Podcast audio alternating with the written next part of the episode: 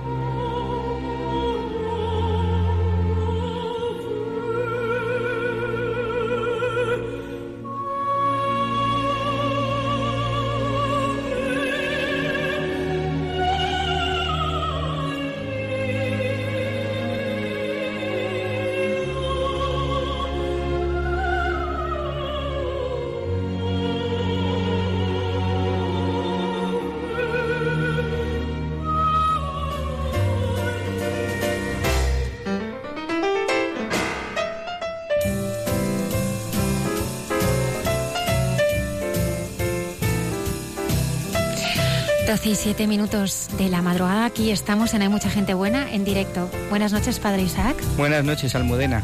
Nacho Pereira en el control, bienvenido. Buenas noches. Buenas noches, ¿qué tal? Hoy con dos invitados de excepción, Violeta Conde Borrego, 21 años, de Córdoba. La verdad os hará libres y hoy va a compartir con todos los siguientes del programa su, su conversión en Colonia. Eso es, buenas noches, Almudena. Tú pensabas antes que, que el Señor era una idea, ¿no? Y ahora has descubierto que es alguien que te acompaña en tu camino. Sí, así es. Hoy tenemos también con nosotros a Jesús, al Padre Jesús Silva Castiñani. Él es sacerdote de la Diócesis de Madrid. Buenas noches, Padre. Buenas noches. Él también es párroco de la parroquia Patrocinio de San José y además de transmitirnos la palabra de Dios en la predicación y la catequesis, también lo hace a través de vídeos en YouTube y en redes sociales. Ya nos va a contar después cómo surgen estas iniciativas, ¿verdad? Hombre, claro que sí, yo lo que me preguntéis. Ya saben nuestros oyentes que pueden contactarnos en directo a través de mucha gente buena, arroba radiomaria.es y nuestras páginas en Facebook y Twitter. Queremos empezar el programa de, de una forma muy especial y es de la mano de la Fraternidad Seglar en el Corazón de Cristo con esta canción.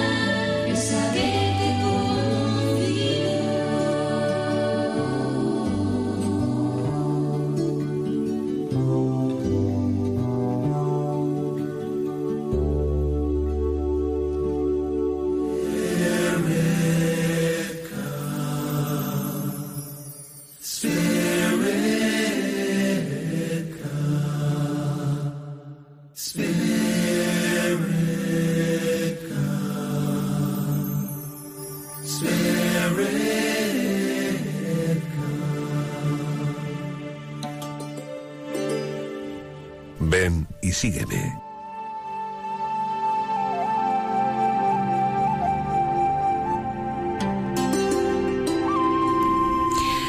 Presentábamos al comenzar el programa Violeta Conde, tiene 21 años, es de Córdoba, aunque ya vive en Madrid, y dice que Cristo se ha convertido en alguien que la acompaña en su día a día, que ha dejado de ser solo una idea, esa idea que, que ella tenía, y que Jesucristo se ha hecho carne y que te acompaña cada día en tu camino. Buenas noches, Violeta. Buenas noches, Almudena. Muchas gracias por estar esta noche aquí con nosotros. Nada, gracias a vosotros, siempre. Háblanos un poco de ti, de tu familia. Pues bueno, yo crecí en Córdoba, en una familia atea, ¿no? Y mm, bueno, pues eh, aún, aún habiendo crecido en un ambiente carente de fe totalmente, siempre había tenido como inquietudes, ¿no? De tipo espiritual, no sabía por qué, o sea, a mí me resultaba como asombroso, ¿no? El estar en el mundo, ¿no? Inquietudes de, de este tipo, ¿no? Y, pero vaya, que yo estaba totalmente alejada de la vida de la iglesia, no había ido a la iglesia nunca. Eh, recuerdo quizá una comunión, pero, pero es que ni lo sé muy bien y, y nada. Y entonces yo tenía como una, una idea, ¿no? De todo eso, de lo que podía ser, ¿no? Y, y luego a lo largo de, de, la adolescencia, ¿no? Que bien sabido que es una época un poco difícil, ¿no? Para todo el mundo, pues esos sentimientos ¿no? de, de, extrañeza en el mundo, de asombro, se fueron acrecentando, ¿no? Pero yo no sabía muy bien ubicarlos todavía, o sea, no, no sabía qué era lo que me estaba pasando, porque tampoco había tenido nunca una experiencia cercana de alguien que pudiera orientarme o algo de este tipo. ¿no? ¿Tu familia tenía fe? No, nada. Nada. Nada. Bueno, a día de hoy, o sea, ni tenía, ni tiene, ni... no. Así que ni, bueno, ni mi ambiente de amigos, sabes que nadie en realidad. Eh... Nadie de tu entorno conocía a Jesús. Nadie. Te vienes, bueno, estudias, ¿no? Estás estudiando. Ahora actualmente estoy estudiando filosofía. Eh, aquí en Madrid. Pero bueno, yo comencé antes otra carrera, eh, empecé a estudiar traducción de alemán, porque bueno, yo no sabía muy bien qué era lo que quería estudiar, estaba un poco perdida, ¿no? A mí siempre me había llamado la filosofía, pero como sabemos que la, las salidas profesionales de esta carrera pues son más bien pocas, por no decir ninguna, pues, pues nada, dije, bueno, voy a, hacer, voy a ser un poco más pragmática y voy a intentar estudiar algo, ¿no? Que pueda tener salida, ¿no? Entonces escogí la carrera de traducción, ya que me gustaban los idiomas, me gustaba viajar. Y empecé la carrera en primero, en Granada, y al año siguiente me, me dieron una, una beca de Erasmus, ¿no? Por cinco meses para ir a Colonia, en Alemania. Y nada, y allí empezó toda la historia, ¿no? Bueno, había empezado en realidad antes, porque yo creo que era una cosa que, que me viene de, de, de, siempre, ¿no? Este tipo de, de inquietudes. Lo que pasa es que allí es como que se concretó, ¿no? Por decirlo así. ¿Cómo fueron esos años en, en Colonia? Bueno, eh, yo estuve cinco meses, desde septiembre hasta febrero, creo. Y, y, nada, estaba allí y fueron un poco, bueno, llegaba a un país, ¿no? En el que no conoce, yo conocía un poco la lengua porque había estudiado un año, pero, pero bueno, eh, no tiene nada que ver lo que puedes estudiar en los libros con luego llegar al país, ¿no? Y que te empiecen a hablar ahí con además con el acento de, de allí de Colonia, que tienen su acento especial y, y eso. Entonces llegué allí, pues experimenté sentimientos de soledad, de todas formas siempre he sido una persona muy sociable y eh, encontré enseguida amigos y hice amigos de allí alemanes y tal. Y, pero sentía, o sea, seguía sintiendo un vacío, en parte también porque la carrera en el fondo pues no me gustaba, ¿no? Porque pues no sé, porque yo, yo, sabía que lo que quería hacer era filosofía. Y, y entonces allí me, bueno, mmm, yo siempre cuento que aunque la, el, la conversión, ¿no? Que mm, así un proceso largo, a, a lo mejor el desencadenante que la propició no fue que allí un día pues me dio un shock anafiláctico, no sé, una reacción alérgica un poco grave. Y, y nada, pues... ¿Estabas allí sola? Sí, además estaba en el aeropuerto, perdí el avión. Pero vamos, que eso fue lo de menos. Y, y nada, me empecé a ahogar y no sabía, o sea, es que yo pensaba que me iba a morir, sinceramente, porque estaba muy mal y le dije a la chica de la cafetería de allí del aeropuerto que si podía llamar a una ambulancia. Y nada, vino la ambulancia, me camillaron y me pusieron la vía y tal, y me pincharon, pues no sé lo que sería, porque como lo dijeron en alemán, yo supongo que sería adrenalina o algo de eso. Y, y claro, en ese momento era como que tenía una sensación de, de agobio, pero de repente como que me, no sé, como que me tranquilicé, ¿no? Y como que sentí una paz muy grande que yo no sabía de dónde venía y que tampoco me podía explicar, ¿no? Porque en una situación de ese tipo mm, lo menos que te puedes imaginar es que te vas a sentir tranquila o que te vas a sentir con esperanza o con no sé o sea, y entonces a mí eso como que, que me sorprendió un poco no y a partir de ahí es como si de repente mm, esa sensación de que de que antes había estado solo contemplando la vida por una ventana no y de repente como que hay algo que empieza a totalizar no la la, el- la- tu vida, ¿no? Y, y el mundo. Yo no sabía en ese momento que eso era la fe, ¿no? Pero empecé a ir a la Catedral de Colonia, que es una catedral impresionante, y, y bueno, allí pues lo único que hacía era sentarme las tardes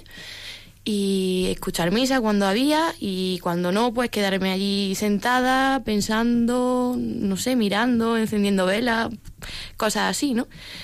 Hasta que un día, o sea, yo ese, ese sentimiento que me había llegado que yo pensaba que era una cosa pasajera a lo mejor, ¿no? De pues yo veía que no se iba, que se quedaba y que y poco a poco pues me empecé a dar cuenta que en realidad lo que me estaba pasando es que que estaba teniendo fe, ¿no? Que comenzaba a tener fe, ¿no?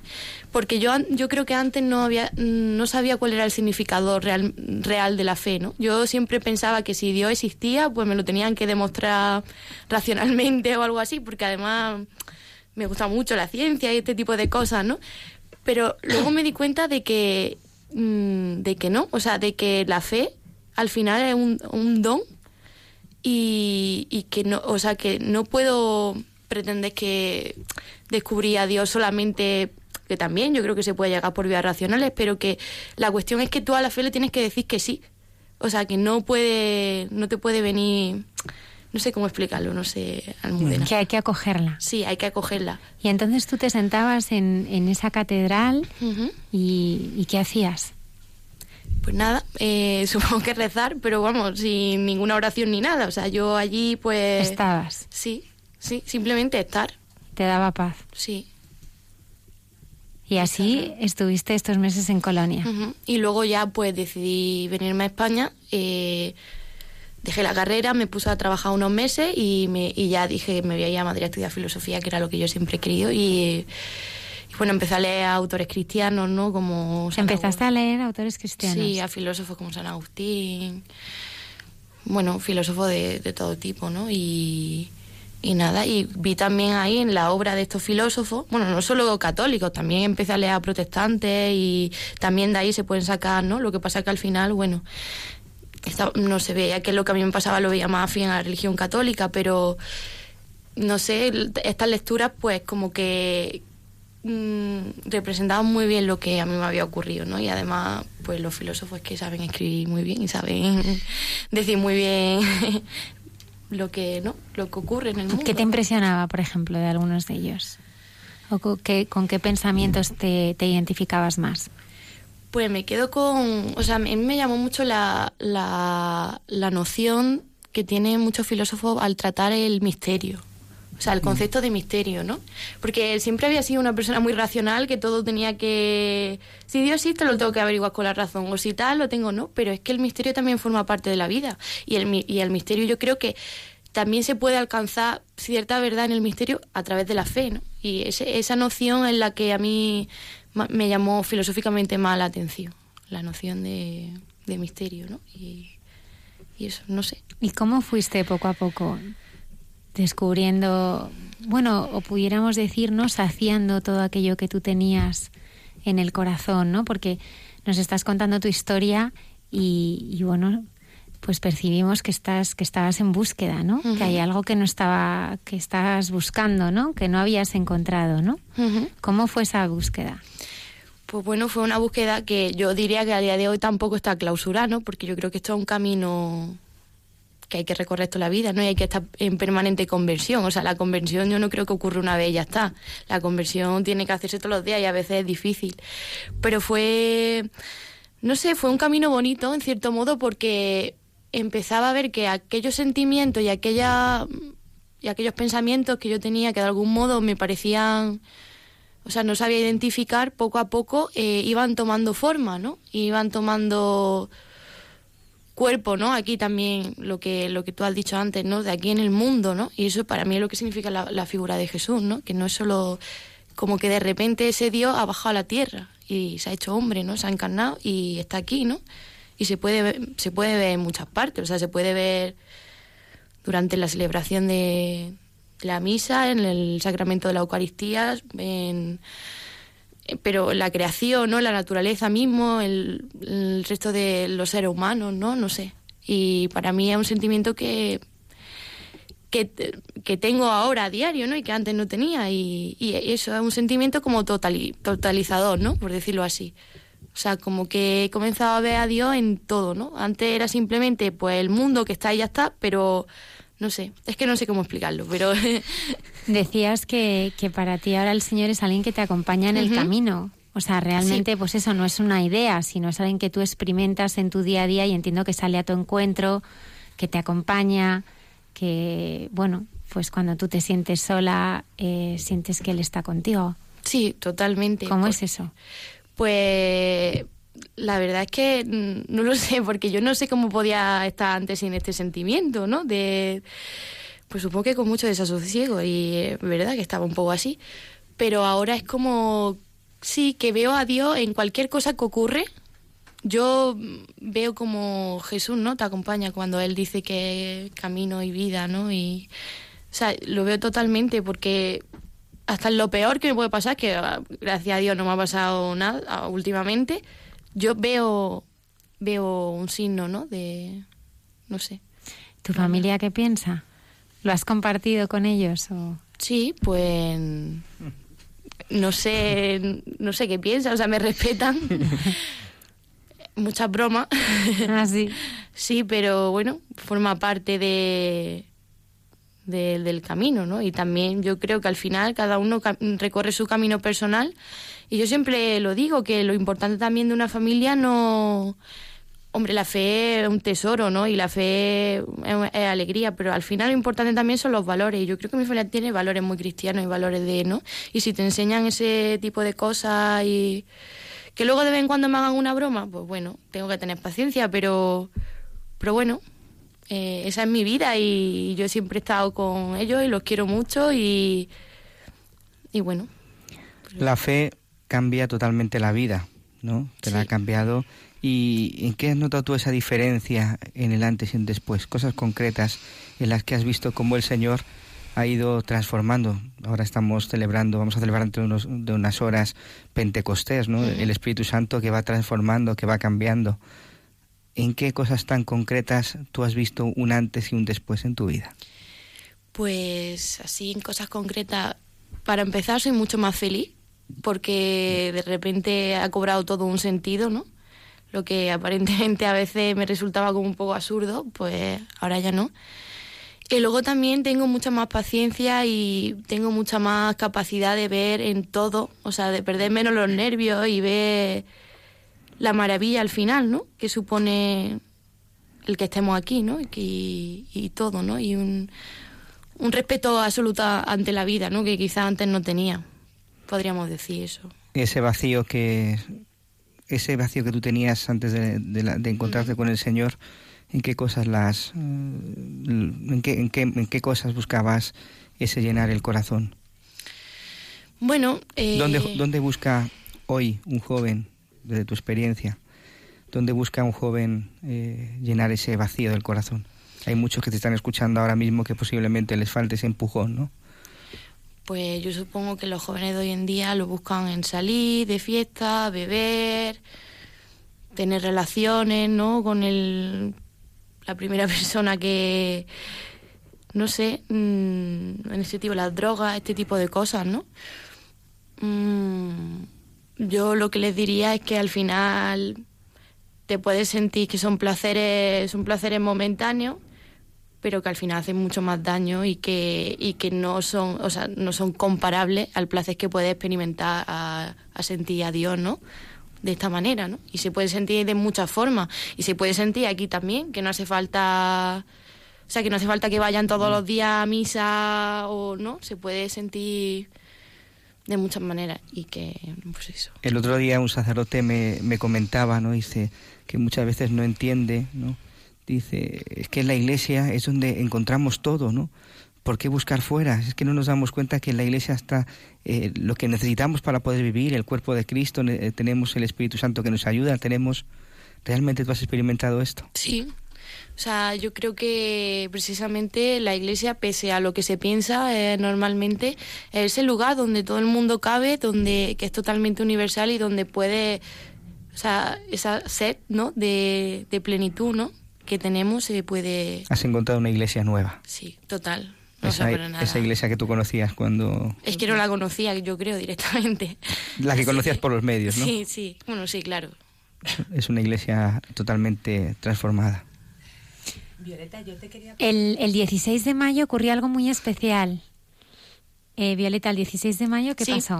Bueno, pues el 16 de mayo fue el día de mi bautizo, comun- bueno, primera comunión y confirmación. Eh, recibí los tres sacramentos de iniciación cristiana al mismo tiempo, en la Almudena, de manos de don Carlos Amigo. Y, y nada, fue un momento muy especial, la verdad, sí. Fue como al final el comienzo ¿no? de esa nueva vida que había empezado de algún modo, pero bueno, ese fue el momento trascendental ¿no? en el que en el que se inauguró, por decirlo así. ¿Y qué sentiste? ¿Cómo lo viviste? ¿Y cómo te preparaste también para ese momento? Porque realmente yo creo que todo sacramento es un momento de intimidad, ¿no? Con, con esta, bueno, pues con, con este Jesús que has encontrado, ¿no? Que estás conociendo día a día, ¿no? ¿Y cómo, cómo lo viviste? Pues bueno, eh, con respecto a la primera pregunta, que cómo me preparé, eh, en la Facultad de Filosofía eh, hay una capilla, que por cierto quieren cerrar ahora, eh, con él y el padre Juan Carlos. eh, me ayudó ¿no? en este camino porque yo le dije un día que me quería bueno yo lo conocí en un en un meeting bueno un meeting no era era una presentación de un libro que fue Pablo Iglesias el dirigente de Podemos y allí conocí al padre Juan Carlos, ¿no? Entonces empecé a hablar con él, me gustó mucho su intervención, empezamos a hablar, yo le dije que quería bautizarme y bueno, él no, él no me dijo, venga, sí, pues mañana, ¿no? Obviamente, pues me dijo, bueno, tenemos que hablar, vente a la parroquia, porque él también está en otra parroquia de aquí de Madrid, vente a la parroquia, hablamos, me cuentas, tal, ¿no? Y bueno, y ahí empezó un poco el, el, el camino, ¿no? Que culminó un año y medio después, por decirlo así, en, en el bautizo. Y nada, en ese momento, pues, como tú dices, Almudena, un momento muy íntimo. También muy, muy bonito porque lo pude compartir con todas las personas, la mayoría de las personas que no pudieron estar todas, ¿no? Pero que son importantes para mí. Y la verdad es que casi todas eran ateas, pero eh, estaban allí, ¿no? Y o sea, para mí eso fue muy bonito. Fue un símbolo, ¿no? De que al final, eso, de Dios al final también, ¿no? De que está en todo, o sea, de- y, y nada, fue, pues, no sé. Muy especial. Sí. ¿Algún momento que recuerdas de esa ce- celebración que te haya llamado la atención, que más te haya tocado el corazón? Bueno, me gustó mucho las palabras que pronunció el cardenal. Osoro. No, no, fue don Carlos Amigo al final, porque... Y... y no sé, y momento así, pues... ¿Qué palabras te llenaron? pues al final pa- palabra o sea, en referencia al amor, ¿no? El amor de una madre a un hijo, de así, ahora no recuerdo bien, pero pero eso. Violeta, eh, yo te quería preguntar, has dicho que la filosofía te ha acercado al cristianismo. ¿Y qué filósofos son los que te han acercado? ¿Cuáles son los que más te gustas, que, cree que, ponen en que crees que ponen en conexión el cristianismo con, con la filosofía? Pues, mm, mi preferido, ¿no? De autor cristiano es San Agustín. San Agustín. Sí, y bueno, las confesiones las recomiendo porque es una obra estupenda. Las confesiones. Sí. Tomamos nota. Sí, eh, y además cuenta la historia de, de, una- de San Agustín que ha sido, o sea, que él lo reconoce, ¿no? Que tuvo un periodo que fue bastante pecador, ¿no? Y se convirtió ya de, o sea, que la, en la iglesia todas las, todas las personas y luego es santo, ¿no? Que no, vamos, que no, que no se nace santo, lo que quiero decir, que tuvo su eh, su, su progreso. Luego también eh, me gusta mucho, aunque son protestantes, me- me- Pascal, Pascal. sí, y Kierkegaard. Ay, Kierkegaard. Sí. Muy bueno. Y, y bueno, luego, al final sí es que, mm, aunque no conozca si son cristianos o católicos, en muchas filosofías también encuentro ese cariz al final, ¿no? Por decirlo así. Entonces, no sé, Husserl, eh, Kant también, y, no sé. Violeta, ¿y qué te alimentabas antes y qué te alimentas ahora? O sea, de, de qué cosas te hacían más feliz antes, ahora a lo mejor te hacen las mismas, o a lo mejor es un tema de, pues de los ojos, ¿no? Con los que mira, miras, ¿no? Todo lo que te, te sucede a, a tu alrededor. Pues antes la verdad es que salía mucho de fiesta y hacía, no sé, estaba siempre intentando evadirme y me iba a un sitio, me iba a otro, haciendo un poco de locura, ¿no? Porque siempre no quería estar, en- o sea, no encontraba la, la gracia de estar en un, en un sitio simplemente por estar, ¿no? Siempre quería estar buscando experiencias nuevas y cosas así. Y ahora, pues no, ahora soy capaz de ver eh, pues la, la maravilla de la vida allá donde esté, ¿no? Y allá con quien esté, en el sitio donde esté, en todo, ¿no? Y, y bueno, por ejemplo, ¿de qué me alimento para mi, para mi vida de fe ahora? Sí que es verdad que antes también, cuando no tenía fe, eh, otro elemento que yo creo que propició mucho también la conversión fue la música, ¿no? Y eso ha sido una constante también que se ha mantenido hasta, hasta ahora, ¿no? Eh, me encanta, o sea, a mí la música personalmente me acerca mucho a Dios también. Así que, no sé. En esta catedral de Colonia, eh, cuando no sabías, bueno, pues estabas en ese proceso, ¿no? De ir en búsqueda de aquello que anhelaba tu corazón, ¿no? Qué bonita esa frase de San Agustín, ¿no? Mi corazón está inquieto, Señor, hasta que descansa en ti, ¿no? Que yo creo que es el, el anhelo más profundo de todo ser humano. Esa oración en principio que era pues simplemente estar allí, y, y ahora cómo se ha ido personalizando, o sea, cómo es tu trato con, con Jesús, con ese con esa ya no idea, ¿no? sino con esa persona, con, con ese Cristo vivo que te acompaña y descubres cada día en, en tu vida. Pues es un trato mucho más personal, ¿no? Siguiendo con San Agustín, ¿no? Es algo tan, como él decía, no sé exactamente la cita literal, pero tan íntimo, ¿no? Que no ya no es simplemente ir a la iglesia, ¿no? Como hacía en Colonia, a la catedral y estar allí y sino que ahora, o sea, ahora es como mm, cuando voy a la, a la capilla o a la iglesia a, a rezar, es como que siento esa conexión total, ¿no? Como la gracia llega, ¿no? Y, y, y se devuelve a través de fe, ¿no? También, ¿no? Y no sé. mm, Poco a eso, poco ¿verdad? lo vas Poco descubriendo. a poco sí, pero que es un camino también que hace falta...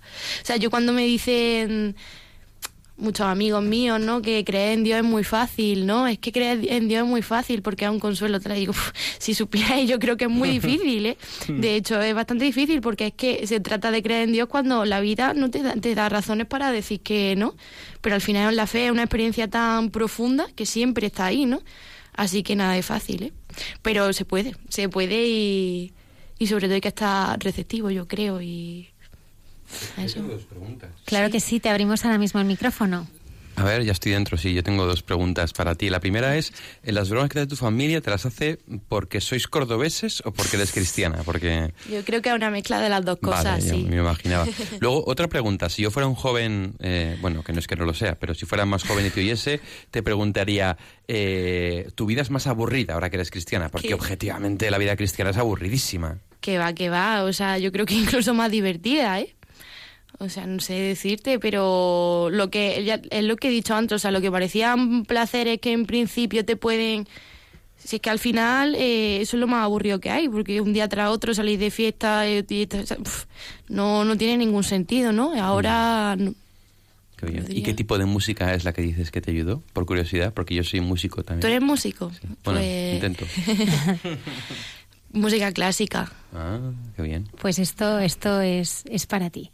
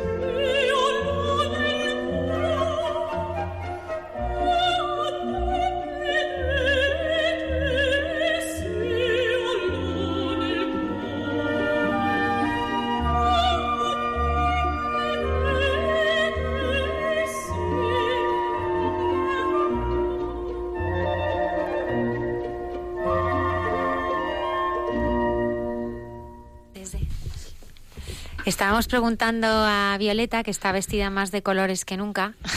Eso los oyentes lo entenderán cuando, cuando les digamos que, que- que has hecho tu primer cursillo de Sí, cristiandad. Sí, lo hice el primer fin de semana de mayo, creo que fue. ¿Cómo fue? Porque es una sorpresa, no se puede contar nada, ¿eh? No, Además, no, no, Nacho no. está, vamos, no nos deja contar nada. Está Os inspeccionando. corto el micro. Lo sé. No, no, no voy a contar nada, solamente pues que fue una experiencia increíble, la verdad, o sea, fueron tres días, pero como si hubiera sido un año o, o más, ¿no? Porque sales de allí un poco, yo creo que todavía lo estoy digiriendo, ya ha pasado un mes, ¿no? Y, y nada, muy bien, allí yo llegué antes de recibir los sacramentos y bueno, es que no sé lo que puedo contar y lo que no, ya Nacho... No pasa nada que Nacho corta micro, ¿eh? Tú cuenta lo que has vivido y ya está, pero no cuente, vamos, tú sabrás lo que puedes contar y lo que no. Bueno, que no vayas a hacer spoilers, no Vale, vamos vale, a no. contar el final de la peli, pero sí, Vale. sí, sí. Tú ahí te has encontrado con el señor, ¿no? Sí. Pues eso es lo que tienes que contar. Vale, vale. Pues nada, allí pues conocí a mucha gente, ¿no? También mm, fue la primera experiencia en comunidad, ¿no? Que eso también o sea, también encontré el sentido de eso, ¿no? De vivir la fe en comunidad y la imp- la importancia que tiene, porque hasta entonces había si- ah, la había vivido un poco sola también, ¿no? Ah, Y no en comunidad. Claro, así que hablaba con amigos en filosofía que, que estudian filosofía también, iban por allí, por la capilla, con el padre Juan Carlos, hablábamos, pero no era lo mismo, ¿no? Eso fueron tres días de estar allí con, creo que éramos 50, Eh, pues bueno, muy intenso y, y luego pues he seguido viéndolo y seguimos en contacto. Hay algo en lo que me gustaría profundizar, ¿no? Tú partes de, de Jesús como una idea que tú Ujú. habías estudiado quizá en los libros o y eh, bueno a lo largo de toda esta entrevista lo que lo que nos quieres transmitir es que es que ya lo sientes con tu corazón de carne, ¿no? Es, sí. es un y qué es un sentimiento, una persona que tiene su su personalidad, que tiene que tiene su carácter, o sea, cómo cómo si tuvieras ahora en, en este camino que estás recorriendo que explicarle a alguien cómo es ese Jesús que tú conoces, ¿cómo le describirías? ¿Cómo harías ese retrato robot? Pues no sé, diría que una persona que está siempre, ¿no? Que pero no es pesado, ¿eh? O ¿No es me- pesado? no, no, no, no me resulta pesado, sino al contrario, ¿no? Todo lo contrario, ¿no? Que está siempre ahí, ¿no? Y sobre todo lo- eh, los momentos en los que parece que se ha ido, que no está, ¿no? Pero te dice, no, no, no, estoy aquí, ¿no? Y una persona, o sea, por, por- por atribuirle rasgo antropo así. de todo tipo. Queremos que hagas un, re- un retrato de robot completo. Pues no sé, que amable, paciente, eh, com- comprensivo, ¿no? Y, y bueno, que me conoce, ¿no? Mejor que, que nadie. Y, y sabe por dónde van los tiros de cada cosa, ¿no? Lo bueno, lo menos bueno, lo tal. Y no sé, pero siempre, siempre está ahí. Has comentado también que, bueno, pues que es difícil seguir a Jesús, ¿no? En el mundo que, que nos movemos, ¿no? Es verdad que, bueno, pues que a veces pues vamos absolutamente contracorriente, ¿no? Sí. Y, y a ti ahora, ¿por qué, por qué te compensa y qué le dirías a, a otras personas que, que a lo mejor pues no piensan como tú y, y, y que y, bueno pues que no han tenido esa experiencia de, fe como la que tú estás estás viviendo? Pues bueno, sí que es verdad, como tú dices, Almudena, que lo que antes parecía lo más reaccionario, ¿no? Ahora es revolucionario, porque parece que tener fe es un hecho que no, que no, se ve mucho hoy en día, y menos en jóvenes, ¿no? Que es una cosa de abuelo o de abuela, y que lo que le diría, que sobre todo que, que tengan el corazón, ¿no? Y también la razón abierta, ¿no? Que no, no se cierren a a lo imperante, ¿no? A los valores imperantes, a, lo- a la ideología imperante en el mundo de hoy, ¿no? Que si la conocen en profundidad y luego mm, deciden, ¿no? Por lo que sea, no no aceptar a Dios no, bueno, pero que estén abiertos a recibir esa gracia porque porque te cambia la vida totalmente y, y ¿A ti te la ha cambiado? a mí mm, radical, 360 grados, ¿Eres más feliz ahora? mucho más, sí. Se la ven los ojos. Le brillan. Bueno. No, no, no, no, eso no. Violeta Conde, 21 años, muchísimas gracias. Eh, ¿Por qué te, te gusta tanto esta frase? La verdad os hará libres. ¿Eres más libre ahora Sí. o, eres, o, o- o eras más libre antes? Pese a lo que pueda pensar mucha gente, ¿no? De que esto al final coarta tu libertad, es todo lo contrario. Eh, ¿Por la, La hace que, que prolifere, ¿no? Y que... Porque he encontrado, o sea, encontrado esa verdad, ¿no? La verdad que hay en Jesús y la verdad que hay... Y eso es lo que la, gen- mucha gente pues no, no llega a ver, ¿no? Porque no lo, porque lo ven como muchas veces la, la fe, como a lo mejor se ha vivido de una manera demasiado dogmática o no, luego no están abiertos ¿no? a, a decir, bueno, eh, simplemente voy a ver qué hay aquí, ¿no? Y que y, y entonces al final pues al descubrir esa verdad, ¿no? Que hay en el en Jesucristo, pues eres mucho más libre, ¿no? Para no sé. Violeta, estamos en la casa de la Virgen. ¿Quién es la Virgen para ti? Pues la Virgen es madre. eh, fue la mujer, ¿no? Que dijo sí a llevar al Hijo de Dios dentro, ¿no? Y, y lo, di- o sea, ella- eh, Dios no la obligó. Ella dijo que sí, ¿no? Y me parece que eso es fundamental, ¿no? Eso es lo que siempre me ha llamado más la atención de, de la Virgen, ¿no? Esa apertura, ¿no? Totalmente a y ese servicio, ¿no? Y, no sé. Como tú hiciste con la fe. Dijiste sí y la abrazaste. Victoria Conde, Violeta Conde. Bueno, te llamo Victoria porque yo creo que el Señor ha vencido también, Sí, ¿no? sí, Debe está ser- bien, está bien. ¿Eh? Sí. ¿Me lo concedes? Te lo concedo totalmente, Almudena. Muchísimas gracias. Pues muchas gracias a vosotros. Sobre todo, pues, bueno, ahora que hace tan poquito tiempo, ¿no? El Ujú. 16 de mayo que, que has vivido esta experiencia tan grande, pues haber tenido también la valentía eh, de compartirlo con, con los oyentes, con valentía y, y, en definitiva, ¿no? Transmitirnos a todos, pues, la victoria del Señor en ti, ¿no? En, sí. en tu vida, ¿no? Yo creo que en el bautizo me debería de haber cambiado el nombre y... Victoria. Claro. Oye, mira, pues esto ha sido providencial. Violeta, muchísimas gracias, por Gracias haber estado esta noche aquí. Gracias.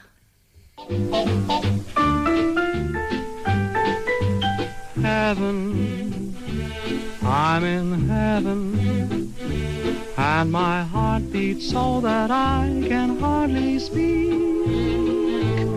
And I seem to find the happiness I seek when we're out together dancing cheek to cheek.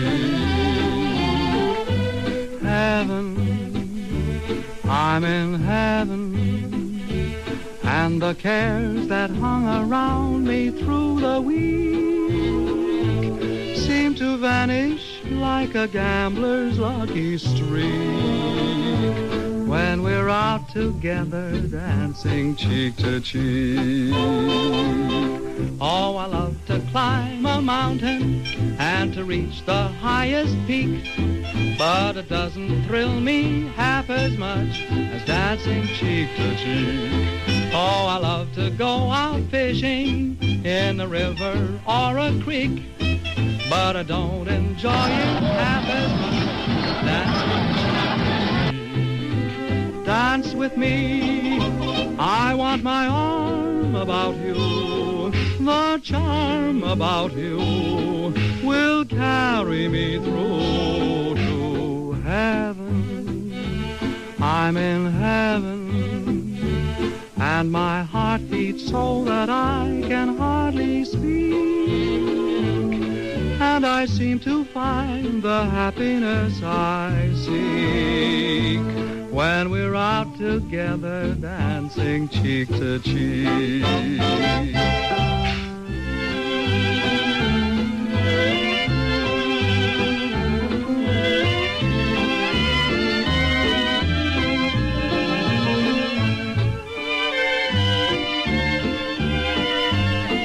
Y 50 minutos de la madrugada. Eh, no he saludado, eh, Padre Isaac, a los habituales colaboradores del programa, que son eh, César Cid, eh, con Escucha y Consuelo, y la hermana Carmen Pérez. Escucha y Consuelo es la sección que cada semana nos lleva a estar con los que más sufren y que nos enseña que la fe nos da la mano para nunca sentirnos solos.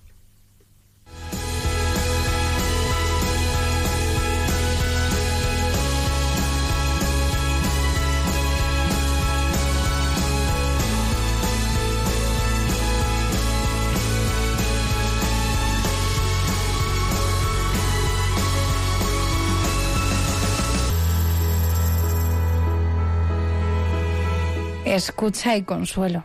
Una mirada cristiana al sufrimiento.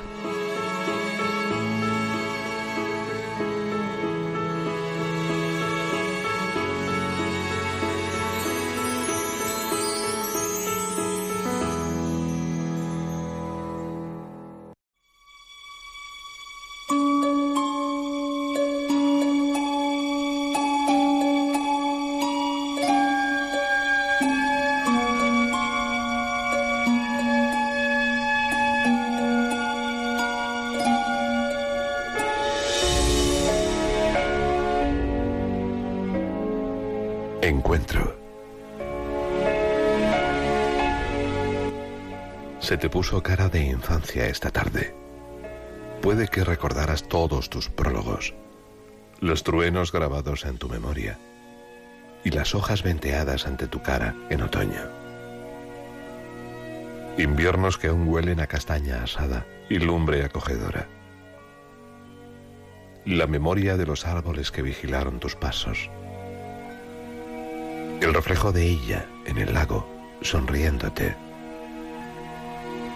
Te hubiera gustado mucho tener un espejo de agua en casa, que solo reflejase sus ojos de almíbar, entre aquellas gafas empañadas de suspiro. Me has hablado tanto de ella que puedo imaginarla a tu lado, esperándote una vez más. La última. Porque hay personas que saben esperar, que conservan su mirada para el momento del encuentro, que son capaces de iluminarse para guiarnos. Creo que está entre nosotros, aunque no puedo verla. Quizá no merezca verla porque se reserva para ti, y no debo perturbar tal privilegio. Prometió esperarte, y creo que ya estás preparado. Anochece, me marcho ya. Volveré a abrazar tu cuerpo cuando ya no estés, como al cofre vacío que custodió el tesoro.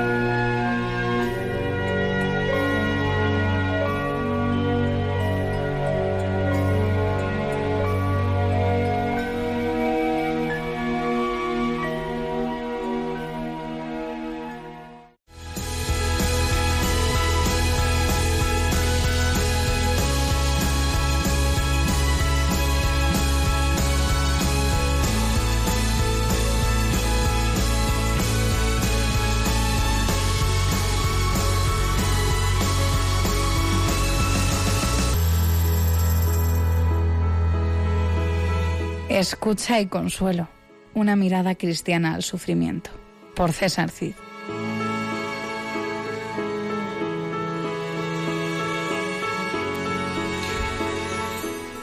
Nos acompaña también esta noche el padre Jesús Silvia Castignani. Jesús Silva. Ay, por Ay, Dios. Jesús Silvia. Jesús Silva. Madre Silva, mía, Silva. empezamos ya torcidos. Pero mira con qué presentación te voy A a, hacer, ¿eh? ¿Eh? Dice, ¿qué has- dice, dije sí y desde entonces soy el hombre más feliz del mundo. ¿A qué dijiste sí? Ese eslogan. ¿eh? Esto es eslogan. Es mi eslogan de vida. Eh, a la vocación sacerdotal, porque yo soy cura, aunque a veces no lo parezca. Y, y recibí la llamada de Dios y dije que sí, y pues soy el más feliz del mundo. lo que dice la frase, básicamente. ¿Cuándo entraste en el seminario? Entré en seminario con 18 años. Eras muy pequeño, ¿no? Eh, bueno, depende de cómo lo mires. Hay gente más pequeña. Sí, yo recibí la vocación bastante pronto, la verdad que bastante pronto. Y, y, bueno, me resistí un poquito a responder en la adolescencia, pero al final el Señor me cazó. Y entonces nada, empecé con 18 años y me ordené sacerdote con 24 años. ¿Cómo fue tu adolescencia? Muy divertida. Como la de cualquier adolescente. No, es broma. Eh, pues nada, la verdad que mis padres son muy creyentes, de familia eh, muy cristiana, pero de un cristianismo más bien tradicional, ¿no? De este de eh, si pecas vas al infierno y poco más, ¿no? Bueno, eran, ahora ya han cambiado mucho. Entonces eso hizo que todos mis hermanos, que somos 14 en total, por cierto, eh, nos distanciáramos casi todos prácticamente de la fe, yo entre ellos, ¿no? No distanciarnos a nivel teórico, sino a nivel práctico. De hecho, mis padres me llevaban a misa los domingos y yo iba, pero luego en mi día a día hacía lo que me daba la gana. Y en mi adolescencia, pues he tenido una adolescencia bastante convulsa, ¿no? He hecho un poco de todo, eh, pues arrastrado sobre todo por los amigos, por las amistades, ¿no? Eh, amistades peligrosas que al final te llevan a, cosas que no son buenas eh, y a una vida, pues como la de cualquier adolescente, incluso entre los adolescentes como destacando, pero luego un vacío en el corazón, ¿no? Entonces, fue una adolescencia rara porque eh, vivía con unas máscaras que, que flipas, de, tenía que aparentar pues ser el más tal, el más cual, el más no sé qué, pero luego muchas veces llegaba a casa y me sentía con el corazón vacío totalmente, ¿no? Entonces era un contraste impresionante que yo ahí no sabía gestionar, porque claro, pues yo era un chaval, ¿no? Fue una adolescencia, por lo tanto, bastante turbulenta. En el instituto me pusieron dos partes, estuvieron a punto de expulsarme y, y, bueno, pues eso, un adolescente modélico, digamos, ¿no? En ese sentido. Como cualquier otro. Mm. Modélico. Sí, a punto ahí también de pillarme la policía con unos robos que estuve cometiendo con unos amigos. Todo normal, muy... Sí. ¿Y cómo fue cambiando todo? ¿Cómo se fue encauzando, no? Podríamos decir. A ver, eh, fue encauzando, bueno, primero apareció la chica, ¿eh? La chica. Lola, de la que me enamoré perdidamente. Y, y esa chica, pues fue un poquito la que me, me condujo a cambiar de amigos, ¿no? Eh, y entonces, pues gracias a ella empecé a irme con gente de acción católica. Ese fue un primer paso para mi conversión porque, eh, aunque yo en el campamento que me llevó mi madre y donde empecé a salir con ella no tuve una experiencia de Dios, sí que me permitió... ¿A qué edad? Eso fue con 15 años. Eh, cambié de amigos y, y eso fue muy importante ¿no? para, para mí. Y después de eso fue cuando yo tuve eh, una experiencia de Dios. ¿no? Una experiencia de Dios, además, que no fue en un cursillo, que no fue con una crisis liofilizada, como era eso que has dicho antes, que te dio una crisis en el aeropuerto. Shock anafiláctico. Eso, un shock anafiláctico, sí, justo.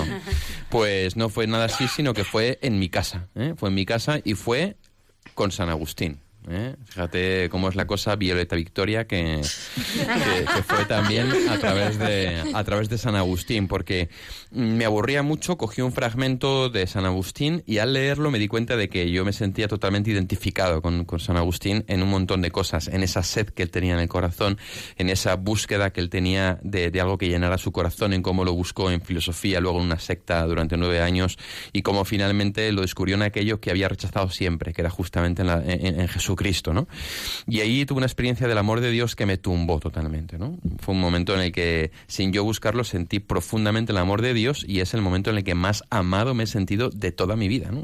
por Dios con un amor absolutamente incondicional y se me impuso entre comillas la certeza de su existencia ¿no? yo suelo compararlo como si de repente estás en una habitación con apagada y mirando al suelo y de repente oyes a tu lado a alguien que te dice te quiero y entonces en ese momento te das cuenta de que existe porque te está diciendo que te ama ¿no? Y fue todo en un instante en un instante sentí ese profundo amor de Dios que se saltó todas mis barreras y que tocó el centro de mi corazón y que me hizo en ese momento tener fe y empezar a creer en él fue una conversión paulina en ese sentido total vamos sí sí yo porque no me gusta la hípica, pero si no, me habría tirado del caballo, vamos, seguro. ¿Y cómo aterrizas todo eso? En la vida diaria, digamos, eh, lo que es mi fe, pues aparentemente por fuera todo sigue aparentemente de igual, pero por dentro cambia todo, porque yo empiezo a orar, ¿no? empiezo a hablar con el Señor, empiezo a, a- dirigirme a Él, me confieso ese, ese fin de semana, eh, y me confieso de verdad, no como otras veces que mi madre me obligaba, vete a confesar patada, ¿no? Sino que me confieso de verdad, empiezo a ir a misa a ser consciente de lo que sucede, y bueno, en ese momento en el que me convertí, sobre todo hubo una frase que se me clavó en lo profundo del corazón, fue todo en un, en un segundo, que fue, yo quiero que seas sacerdote, ¿no? O sea, que fue, mm, vamos, todo de golpe, o sea, eso sí que fue un shock anafiláctico, o sea, ahí me dejó el señor, vamos. Y entonces, de, de primeras es verdad que fueron tantas cosas que, claro, pues un chaval de 15 años, 16, de 15 para 16, como se suele decir, eh, pues que las fui subiendo muy poco a poco, ¿no? Entonces, ¿eso cómo fue aterrizando en mi vida? Pues primero, viviendo la fe, y en segundo lugar, eh, diciendo, a ver, ¿esto qué sentido de lo de ser cura? ¿Es una movida mía o es una movida de Dios, no? Era todo tan real, seguía tan envuelto en el amor de Dios, que era consciente de que esa llamada había sido real, y entonces dije al Señor, Señor, no. Yo no quiero ser sacerdote. Yo tengo novia, yo quiero hacer, mm, tener mi familia, yo quiero hacer mis cositas y quiero tener mi carrera. Así que de eso de ser cura lo aparcamos, ¿no? Eh, y fue aterrizando poco a poco esa fe en mi vida, en la oración, en la Eucaristía, eh, vivida, me refiero, y en la confesión. Eh, no le conté nada a nadie, no lo hablé con nadie, eh, muy propio también de- del adolescente, ¿no? Fue una cosa como muy individual, muy interior. Pero poco a poco fue quedando una inquietud en mi corazón respecto del tema de la vocación, ¿no? Porque claro, yo decía, a ver, si Dios me, me conoce más que, que yo mismo, como decía Victoria eh, Violeta. Violeta. Victoria Violeta, no, ya se queda con Vivi, vamos, o sea, Vivi. ¿eh? Victoria Violeta, ya te hemos bautizado, aunque no se puede rebautizar. Eh, pues eh, que él me conoce mejor que yo mismo, ¿cómo va a pedirme algo que me haga infeliz, no? Entonces, esa pregunta estaba ahí en el fondo. Y entonces llegó un momento en que me fui abriendo esa posibilidad y dije, bueno, Señor, si tú quieres que yo sea sacerdote, dime cuál es tu voluntad, porque mi voluntad es cumplir la tuya. Y yo recuerdo que me dormía siempre repitiendo esa frase, dime cuál es tu voluntad, porque mi voluntad es cumplir la tuya. Y el Señor me fue dando como pequeños signos, pequeños toques, pequeñas señales que me fueron como encauzando, ¿no? Pues un día que fui a misa a un pueblo y justo habló un seminarista, ¿no?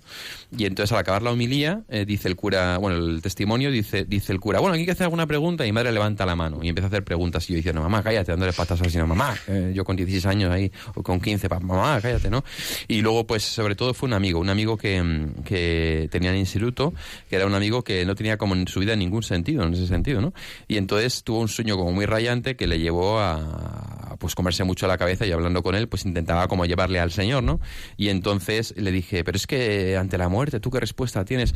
Y él me dijo, bueno, es que mi vida está tan vacía ahora mismo que realmente a mí no me importaría morirme, ¿no? Eh, me sacaba a mí un año porque había repetido entonces a mí esa frase de ese amigo al que le quiero un montón, le quería un montón, eh, se me clavó en el corazón. Y entonces llegué a casa y, y me acuerdo que estaba muy tocado y me puse incluso a llorar, ¿no? Y me puse en oración diciendo, jolín, qué fuerte.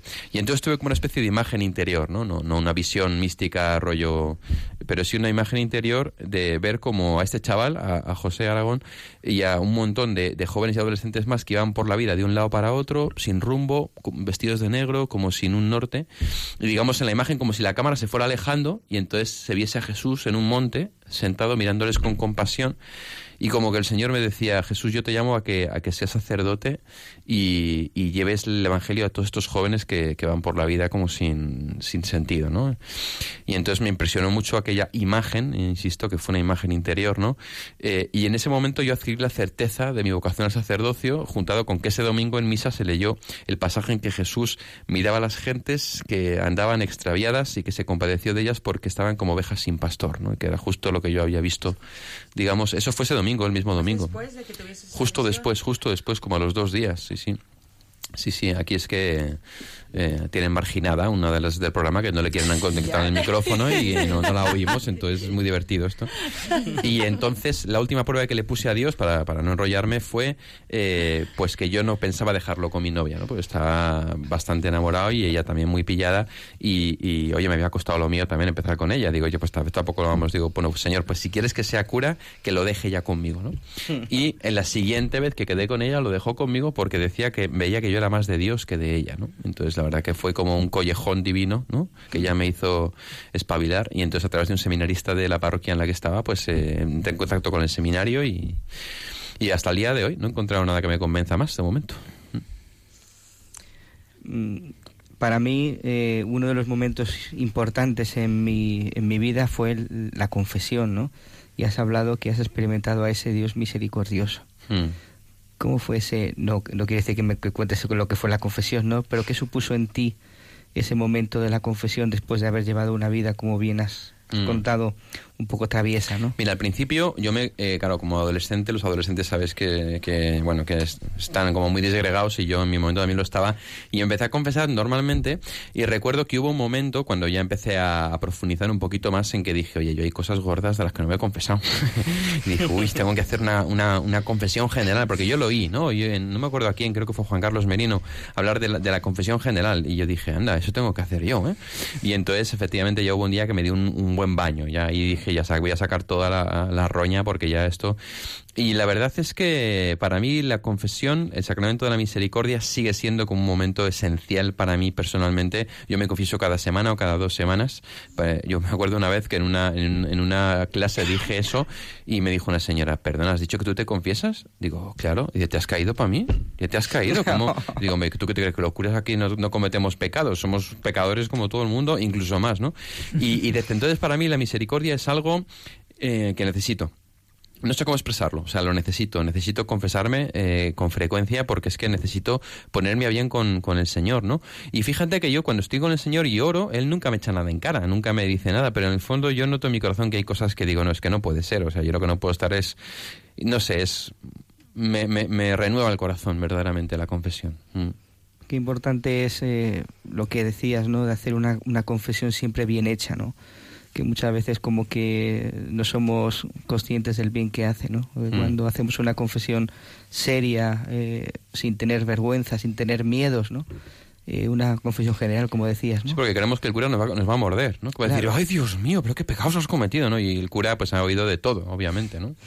Pero fíjate, es cierto, ¿no? Después de pues muchos programas y muchas entrevistas, que es verdad que, que todos los procesos de encuentro con el Señor pues empiezan con una confesión, porque yo creo que es que realmente nos encontramos con la verdad de nosotros mismos. Y si no es en la verdad, si no es desde la verdad, ¿no? Y desde ese abrir nuestro corazón, pues el Señor no puede entrar, ¿no? Mm.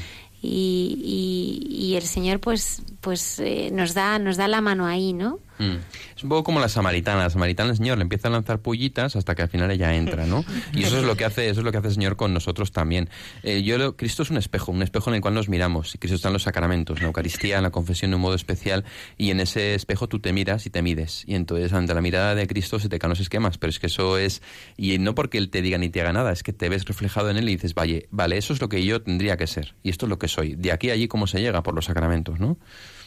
Tu vida de oración, según nos, nos, nos has contado, y bueno, pues ha sido siempre muy, muy intensa, ¿no? Fíjate que, bueno, pues ha habido muchísimos testimonios, ¿no? Pero tu llamada, tu vocación eh, se te entrega como un regalo en un momento íntimo y personal. Es decir, no te llega a través de, bueno, pues, eh, pues de un director espiritual o quizá, eh, bueno, es verdad que el Señor iba preparando y allanando el camino, ¿no? Total. Pero es verdad que a mí, bueno, pues es una de las cosas que no deja de sorprenderme, ¿no? Mm. O sea, a mí me parece ya un milagro, ¿no? Eh, pues cualquier persona, ¿no? Que entregue su vida a Dios, ¿no? Pero mm, que además comience de un momento de intimidad total, ¿no? En el que tú tienes la absoluta certeza de que es Él que Él te ha hablado y que entiendo que, que bueno, pues que te ha dado esa gracia, ¿no? Para... Jesús está vivo y él actúa, o sea, él es un espíritu libre, nunca mejor dicho. Entonces él hace, Eso hay muchísima gente que no se lo cree. claro, hasta que, que, está, lo que, está, que está vivo. hasta que lo experimenta como me pasó a mí. Yo, yo ni lo pensaba y el Señor tocó mi corazón porque está vivo y hace lo que le da la gana. O sea, Dios hace lo que le da la gana. Es soberanamente libre y conmigo lo hizo. Entonces, has dicho que mi vida de oración es intensa. No, no es intensa. Ojalá lo fuese. A mí una vez Germán Arana, jesuita, me dijo, tú tienes familiaridad con Dios y me gustó más que la intensidad. Vale. Porque es cierto, o sea, yo debería orar diez veces más de lo que oro. Pero, pero es verdad, mi trato con el Señor es muy familiar y eso es una bendición que le agradezco mucho, la verdad. Mm. Y una gracia. Es un, es un don, es un don, es un don. Eh, dentro de la vida de San Agustín, que también te, te ha inspirado, eh, ¿qué nos podrías hablar de este, de este santo y de lo que el Señor también además te, se ha manifestado ¿no? a través de su espiritualidad? Mm, todo. ¿Sí? Ah, O sea, pues San, San cuéntanos. Agustín, eh, a mí me impresionó mucho la vida que llevó de pecado, lejos de Dios, ¿no? Sobre todo arrastrado por la carne, ¿no? Él además lo afirma como con mucha tranquilidad en el libro de las confesiones, eh, donde realmente habla a calzón quitado, ¿no? Nunca mejor dicho. Y la verdad es que, eh, la verdad es que me impresionó mucho eso y cómo, eh, a pesar de tener todo lo que aparentemente se supone que hay que tener para ser feliz, según esta lista que nos han hecho hoy en la sociedad posmoderna, seguía sintiéndose totalmente vacío. Y ese vacío llega a un momento culmen en San Agustín cuando se le muere un amigo. ¿eh? Eh, se le muere un amigo, se le muere un amigo y es un momento muy duro para él. San Agustín era una persona profundamente afectiva, ¿no? Y dentro de todo lo inteligente y lo, y lo racional que era, eh, cuando se le muere su amigo se le caen todas las razones y experimenta un vacío en el corazón impresionante. Yo soy una persona muy afectiva y, muy amigo de mis amigos. Además he tenido varios amigos que me han fallado profundamente, lo cual me ha hecho eh, pues experimentar que Jesús es el amigo que nunca falla, ¿no? Y, en eso es donde San Agustín más me ha, más me ha acogido, perdón, ¿no? Él también tuvo una experiencia muy íntima, ¿no? La frase que comentaba antes Vivi es la de eh, Dios es más íntimo que mi mayor intimidad, ¿no?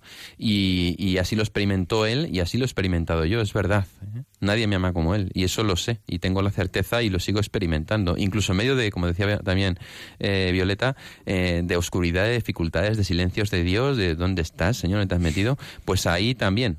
O sea, también el Señor sigue, sigue durmiendo en la barca, se echa sus siestecillas y eso, lo necesitará, digo yo, para reponer fuerzas, pero luego siempre se despierta. El entregar la vida a Cristo, a lo mejor para muchas personas es ser esclavo, ¿no? Eh, Sí. Porque, claro, ¿de qué eres? Eh, eres esclavo, ¿no? Eres esclavo porque entiendo que, que, que, bueno, es- te entregas tu vida a los demás. Totalmente. Y eso te hace esclavo porque no te deja vivir las cosas como tú quieres. Sí, sí, absolutamente. Sí, sí, ¿Estás sí, de acuerdo? Totalmente de acuerdo. Esa es una esclavitud. Y yo cuando veo a los padres de familia digo, madre mía, qué esclavitud. Un padre toda la vida atado a la mujer, atado a los hijos. Bueno, yo cuando lo que veo quería a los trabajadores que es están si ahí eres atados más al libre trabajo. ahora. Madre mía. Pues mira, nadie puede servir a dos señores. ¿Recuerdas ese pasaje, verdad? Sí. El Señor no dice que no hay que servir a ningún Señor. Dice que o sirves a uno o sirves a otro. Y es que nuestro corazón, hasta que lleguemos a la plenitud, tiene una dimensión servil. Pero hay señores que esclavizan y señores que liberan. San Pablo dice, sed esclavos unos de otros por amor. Y yo me he hecho esclavo por amor. Pero además sin mujer que me eche la bronca. Es una maravilla. O sea, ¿De, qué te has hecho esclavo tú? Me he hecho esclavo de Cristo, esclavo de la Iglesia, me he hecho esclavo del amor, esclavo de los más pobres, de los necesitados, esclavos de los que buscan sin encontrar, de los que tienen sed, esclavo de los jóvenes que tienen heridas afectivas en el corazón. ¿Por qué sufren tanto los jóvenes? Eh, los jóvenes Tú que tratas de nuestro tanto con tiempo, ellos, sí. de los que tú tiempo- conoces. Sí, sí, sí. Con los que tratas normalmente. de nuestro tiempo, eh, la- las heridas emocionales son sin duda el punto más débil de nuestros jóvenes. Eh, Porque no, se sienten queridos. no voy a entrar en las causas, iba a decir, porque es muy complejo. Eh, una de ellas es, o sea, no es que no se sientan queridos. Dentro del, del sentirse queridos habría como tres dimensiones. Sentirse queridos, sentirse aceptado- aceptados y sentirse valorados. Luego también habría sentirse seguros, sentirse protegidos, sentirse en paz, sentirse también eh, con figuras de apoyo que no les eh, fallen. Es decir, hay una serie de nueve necesidades básicas, básicamente que estructuran la personalidad y en las cuales encontramos muchísimas carencias en los, en los jóvenes de ahora debido a la ausencia de la figura del padre y debido a la sobreprotección de la figura materna, básicamente, que haya creado eh, personalidades débiles de lo que se llama hoy en sociología la generación líquida, ¿no? que se mueve según la arrastres allí donde va y con unas inmensas tendencias a las dependencias emocionales. Eh, y esto ha creado unas generaciones profundamente vulnerables con unas enormes heridas emocionales. Ese es el punto débil. Es la llaga del corazón de Cristo ahora mismo. ¿Y cómo fortaleces tú a un joven que está sufriendo? ¿Y cómo, qué le propones? Primero, escuchar. Claro. Primero escuchar. En uno de los vídeos de mi canal, yo venía Vamos a verlo, vamos a escucharle. En uno de los vídeos de mi canal eh, digo que una frase de un amigo que me dijo, yo me he dado cuenta de que la gente ya no escucha, sino que espera su turno para hablar. Y esto los jóvenes lo experimentan un montón, es decir, ellos eh, no se sienten escuchados. Escuchar es lo primero. ¿Por qué? Porque el joven necesita sacar todo lo que tiene dentro. El joven posmoderno, sobre todo, necesita hablar antes de escuchar. En segundo lugar, a, a través de preguntas, hacerles bajar a sus heridas emocionales y hacerle darse cuenta de que las tienen, ¿no? Uy, ahí es pisar terreno sagrado, ¿eh? hay que estar muy preparado. Claro, por eso los curas somos juras, porque entran ahí en terreno sagrado, ¿no? A la zarza ardiente. Y, y entonces ahí esas preguntas hacen que los chavales bajen a sus heridas emocionales y que se den cuenta de las carencias que tienen y cómo muchas de las actitudes inconscientes que tienen en el presente son para saciar carencias que tienen. Si les haces ver eso, les haces darse cuenta de que pueden saciar sus carencias de un modo sano y mediante otras cosas u otro tipo de relaciones y empiezan a volar. ¿Cómo son las heridas del corazón? Estaba leyendo el otro día a San Rafael Arnaiz, ¿no? Hmm. Y le decía, eh, mi corazón, Señor, tiene tantas heridas, cúralas tú para que sea ya todo tuyo, ¿no? Yo creo que esa realmente pues es, es la misión, ¿no? Ganar el corazón de aquel que sufre para Cristo, ¿no? Sí. Porque cada día, y eso lo repetimos mucho en el programa, eh, nos damos cuenta que el único que puede sanar es el Señor. Mm. Yo tengo mis reticencias. Ah, ¿por qué? Porque Dios quiere que hagamos el proceso humano y entonces es cuando entra con la gracia divina. Lo decía Santo Tomás de Aquino. Bueno, pero al final es el que sana. Sí, pero la gracia presupone la naturaleza. Tenemos dos extremos ahora mismo en nuestra iglesia, que es el psicologicismo y el espiritualismo. El psicologicismo nos dice que todo lo sana la psicología y el espiritualismo que todo lo sana Dios. Como siempre, in medio virtus, ¿no? Es decir, ahí en medio precisamente está el proceso humano, que a veces requiere una introspección psicológica, y luego la gracia espiritual que sana. Pero el Señor no quiere que nos saltemos los procesos humanos. ¿eh? Eso es para mí y eh, desde mi perspectiva de pastor y personal es muy importante. Y además que me gusta llevar a contraria, lo siento, hija, ¿qué Ay, voy a hacer? Escuchamos, oye, vamos a poner alguno de tus vídeos. ¿Y estos vídeos? ¿Lo ponemos primero? o qué? Nos explicas, haznos una pequeña introducción. Explícanos. Pues a ver, yo eh, ha dicho antes una frase que me ha encantado Vivi, que es la de eh, a veces miras la, la vida por una ventana, ¿no? Y yo creo que los jóvenes hoy miran la vida por una ventana muy concreta, que es la pantalla del móvil, a la que estoy mirando yo ahora, porque me están haciendo una foto mientras estoy hablando. ¿eh? Y efectivamente la pantalla del móvil, la pantalla del ordenador es la pantalla a través de la cual miramos la vida, ¿no? Y oye, ¿por qué no asomarse a esa ventana, no? En esa ventana tenemos un 37% de páginas con contenido pornográfico, tenemos un 25% de descargas diarias de pornografía, tenemos un montón de vídeos de eh, accidentes, de vídeos de gente que se mata, de vídeos incitando al odio. eh, ¿Y por qué no meter vídeos eh, que, hablen del amor, que hablen del Señor, que hablen de Jesucristo en esa ventanita por la que los jóvenes miran el mundo, ¿no? Entonces me ocurrió hacer un canal de YouTube y cometí el error de intentar contar para ello con dos jóvenes postmodernos que me dijeron que sí, luego me dejaron tirado. Después de lo cual decidí en meterme yo solo en la movida. Me inspiraron tres cosas. El padre Antonio María Domenech, que le conocéis supongo, pero es muy amigo de mi familia, ¿eh? de- porque somos de Barcelona y le conocemos muy bien. También mi compañero Joaquín Hernández, eh, sacerdote en Santo Tomás, de, de Santo Tomás Moro de Majadahonda. Y luego también Pablo Martínez, un, un- un argentino que hace vídeos de un minuto en Instagram. ¿eh? Entonces no es una idea netamente mía. Y dije, oye, pues me voy a lanzar yo también. Total. No tengo nada que perder y tengo tiempo de sobra en la parroquia en la que estoy. Y entonces empecé a hacer pequeños vídeos para Instagram, pero eh, la verdad que la repercusión fue mayor que la que yo esperaba. Y luego di el salto a YouTube, empecé un canal y de ahí a Facebook y entonces pues se ha ido un poco extendiendo como las malas hierbas, ¿no? Esto de, de- de- del canal. ¿eh? ¿Tú crees que los cristianos son hipócritas? No sé, creo que podemos responder con uno de mis propios vídeos. Una vez un chaval que conozco se convirtió, empezó a ir a misa, empezó a rezar y cada vez que hacía algo mal en casa sus padres le decían, tanto rezar, tanto ir a misa, ¿para qué? Si eres peor que tus hermanos. También hoy en día los cristianos muchas veces se nos echa en cara que no cumplimos lo que decimos, que no damos ejemplo, que somos los primeros que no hacemos las cosas bien. Como si los cristianos tuviéramos que ser perfectos. Mirad, los cristianos no tenemos que ser perfectos, no lo pone en ningún lado. De hecho, Jesús dijo en el Evangelio que Él había venido a llamar precisamente a los pecadores. Si buscas una comunidad de perfectos, tienes dos problemas. El primero, no la vas a encontrar porque no existe. El segundo, si la encuentras, no te van a dejar entrar porque tú tampoco eres perfecto. Si eres cristiano, haz las cosas lo mejor que puedas, no escandalices, pero no intentes ser perfecto porque no lo vas a conseguir. Y si no eres cristiano, oye, no seas hipócrita, que aquí todos somos pecadores, todos tenemos errores. Es más, a lo mejor te compensa acercarte a Jesús porque igual te ayuda a ser mejor, que es por lo que los cristianos somos cristianos. Un minuto. Un minuto. Cumplido. 57 segundos, me parece, ¿no? Porque es un minuto para pensar. ¿eh? En YouTube podéis buscar un minuto para pensar, ahí me encontraréis.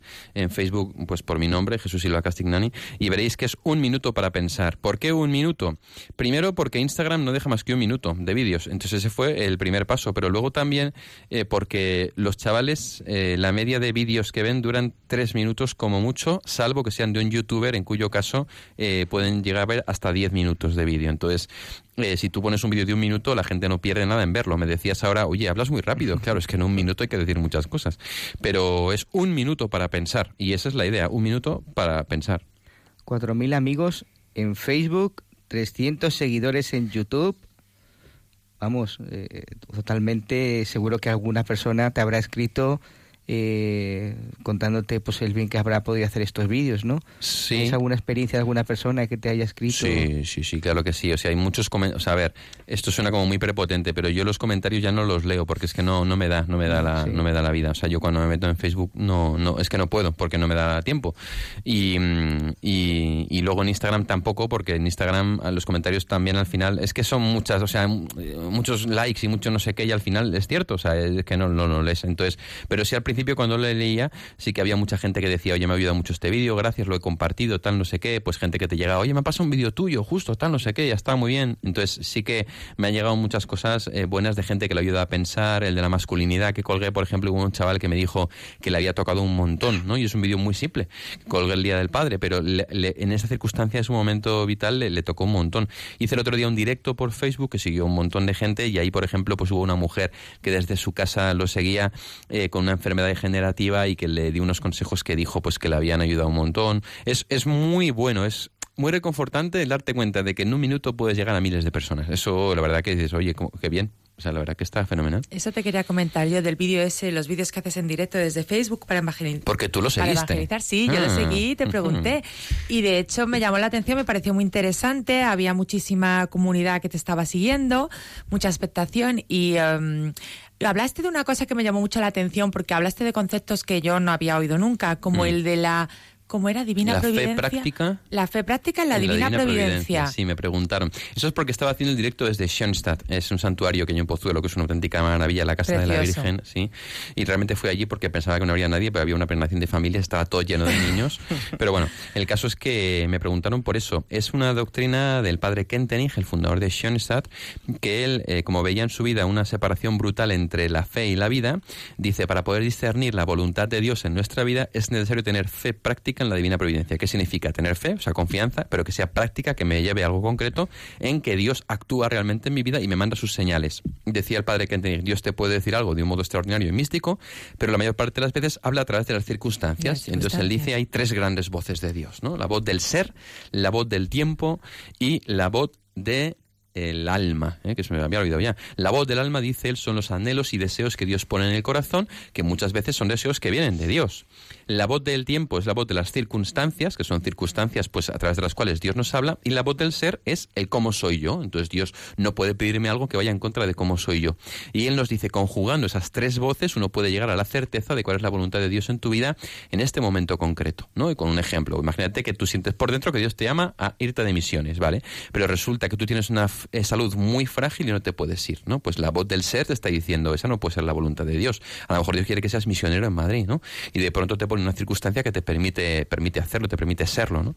Eso es una explicación muy rápida de este método de discernimiento que me parece brutal y que está basado Sí. en San Ignacio de Loyola. ¿eh? Ignacio Porque él era, bebía mucho de San Ignacio, el padre Kentenich. Mm. Yo no soy de Schoenstatt, ¿eh? de ningún movimiento, digo, por dejarlo también dicho. Eres párroco de la parroquia. Mejor parroquia de Madrid. Ah, no, me deja terminar, que es patrocinio de San José. Eso es. Oye, cuéntanos cómo es un día normal tuyo. ¿Qué te parece? un día normal. Un maratón. Dice un día normal. Ay, Dios mío, no tengo días normales, no tengo rutina ninguna. Debe- ¿No? Mi rutina debería ser por la mañana estudiar el doctorado que estoy haciendo, luego suelo comer eh, para aprovechar la comida eh, en una dirección espiritual, después voy a casa, tengo parroquia, puede ser eh, ni catequesis de niños, puede ser oración, puede ser adoración nocturna, luego por la noche, puede ser adoración del Santísimo, puede ser grupo de personas mayores, puede ser grupo de adolescentes, cualquier cosa que haya. Luego tengo la Eucaristía, antes media hora de confesiones, por supuesto, y luego después o alguna cosa del arciprestado o alguna dirección espiritual, y luego suelo cenar también con alguien eh, en dirección espiritual porque no me da la vida para atender. Eso debería ser mi día Eh, cotidiano. Mm.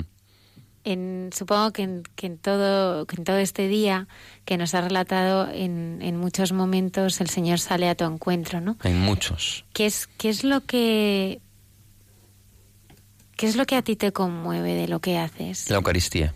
¿Qué es lo que toca tu corazón? ¿Qué es lo que te desborda? La Eucaristía, la Eucaristía, sin duda. O sea, la Eucaristía es mi momento, es Vodafone. ¿eh? Es el momento en el que yo paro, en el que yo cojo, cojo el, el- el- el- cuerpo del Señor entre mis manos y ahí me, me configuro con Cristo plenamente y en muchos momentos que llega la Eucaristía agobiado, llega el momento de la consagración y es como. Y cuando tengo algún tipo de inquietud, preocupación o, o dolencia física, que es con frecuencia, eh, cuando voy a comulgar digo, bueno, Señor, tú que vas a entrar dentro de mí, eh, pues sáname tú desde dentro, ¿no? Y, y lo hace, lo hace, sí, sí.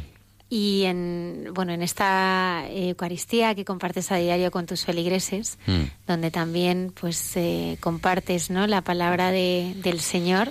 ¿Cuáles son esos evangelios que a ti realmente te sacuden y de los que te hubiera gustado ser protagonista? O... De los que me hubiera gustado ser protagonista, pues todos. Eh, menos, menos quizá Getsemani ahí, ¿no?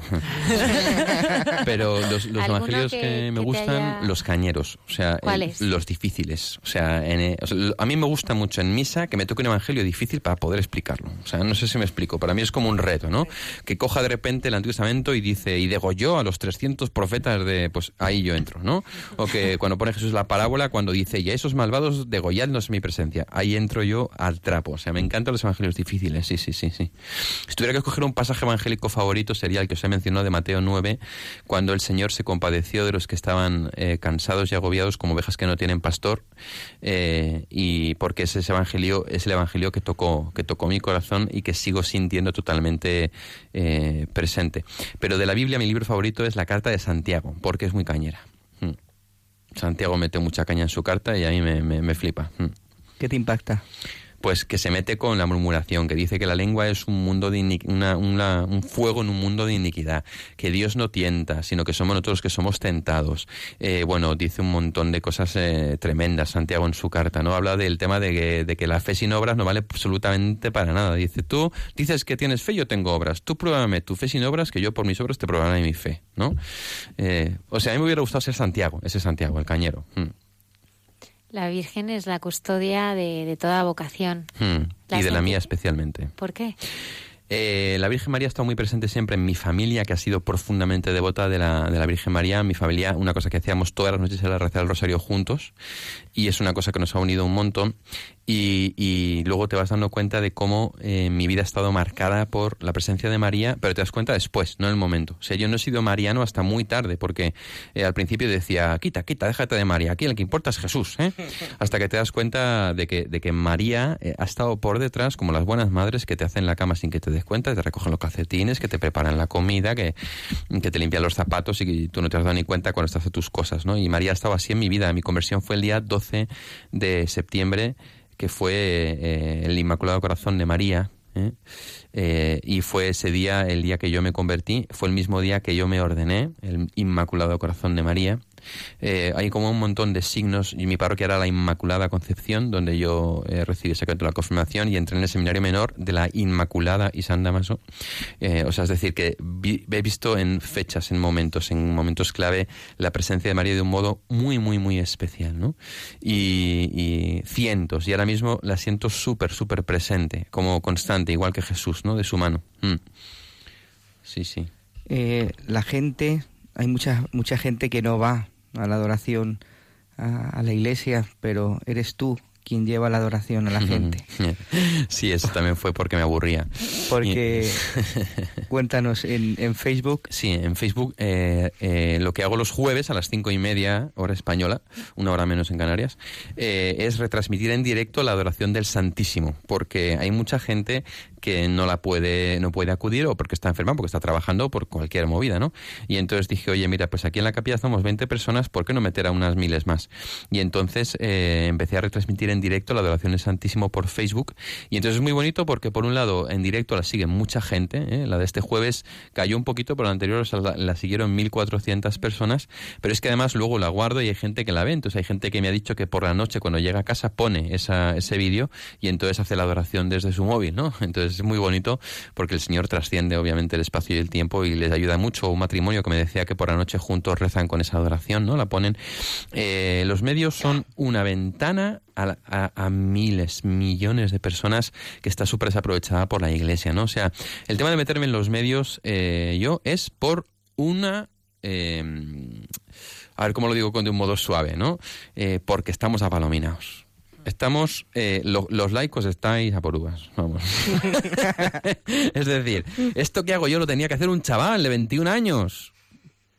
Que, que, que tenga eh, arrojo, que, ten- que, se- que tenga ganas, que haga las cosas, pero como no hay, como están apalominados, pues lo tengo que hacer yo. Pero a mí ya me gustaría que hubiese un chaval de 21, 22 años, 23 que lo hiciera, porque los youtubers son chavales de esa edad. Bueno, Auron Play es un poquito más mayor, tiene un poquito menos años que yo, ¿no? Pero en general son chavales. Y dices, esto lo tienen que hacer los laicos. Entonces yo eh, estoy llenando un hueco que yo le cederé con gusto alguna vez a un laico que se, que se lance a hacerlo, ¿no? Y es que es muy importante entrar por ahí. O sea, es que tenemos ahí las plazas. Los testigos de Jehová predican por las calles y van por las casas y ya causan rechazo. Eh, hay católicos que hacen eso, pero ya no saben la gente si son testigos, si son qué. Eh, en Internet lo, lo, lo tienes ahí, en Facebook, en YouTube, en Instagram. Es que eh, es un mundo muy superficial, sí, pues profundicémoslo. Es un mundo muy falso, sí, pues hagámoslo verdad, hagámoslo verdad. No, no, es que doy golpes en la mesa aunque se oigan los micrófonos porque es que me creo lo que estoy diciendo profundamente, ¿no?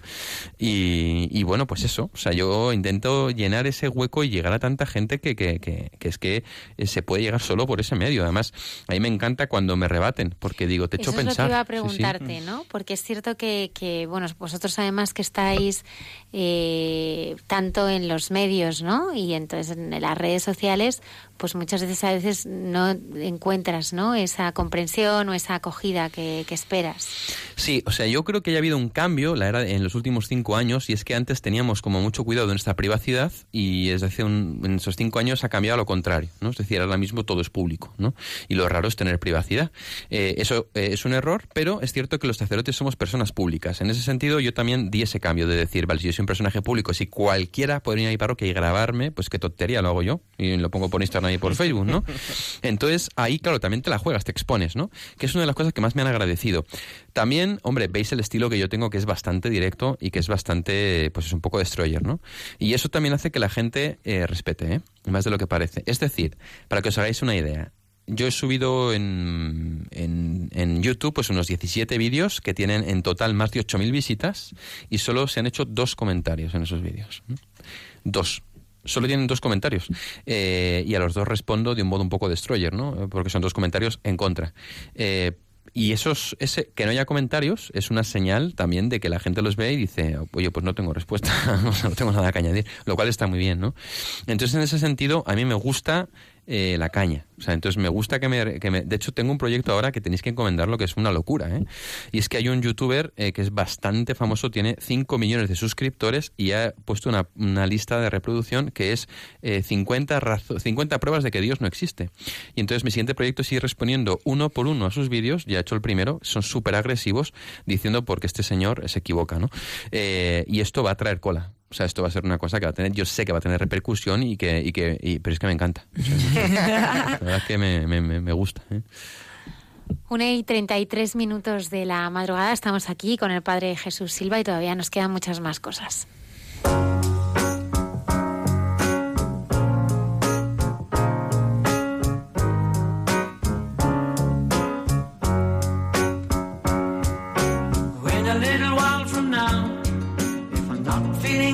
Sound, I promise myself to treat myself and visit a nearby town.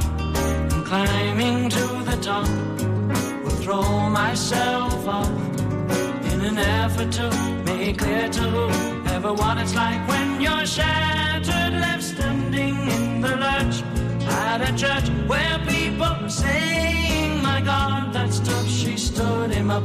No point in us remaining. As well go home, as I did on my own, alone again, naturally.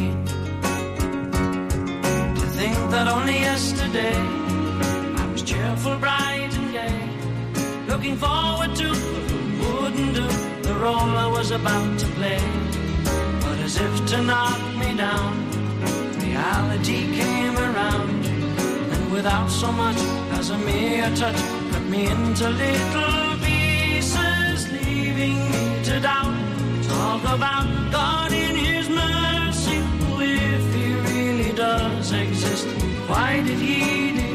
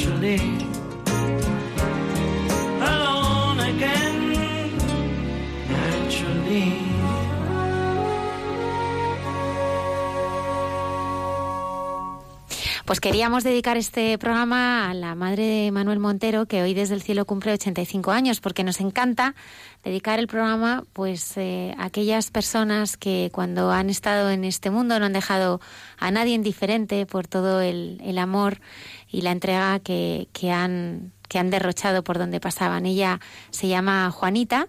Y queremos además dedicarle una canción, porque es que además el padre Jesús Silva es compositor.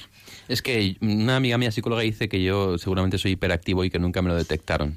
Entonces, bueno, es muy probable. Pues es una canción que se llama Bajaste a mis infiernos. Aquí en el estudio no sé cómo sonará. Es una canción que compuse hace poco y que habla pues de eso, de que el Señor ha, ha venido a, rescatarnos. ¿eh? Así que le doy, ¿os parece? Venga.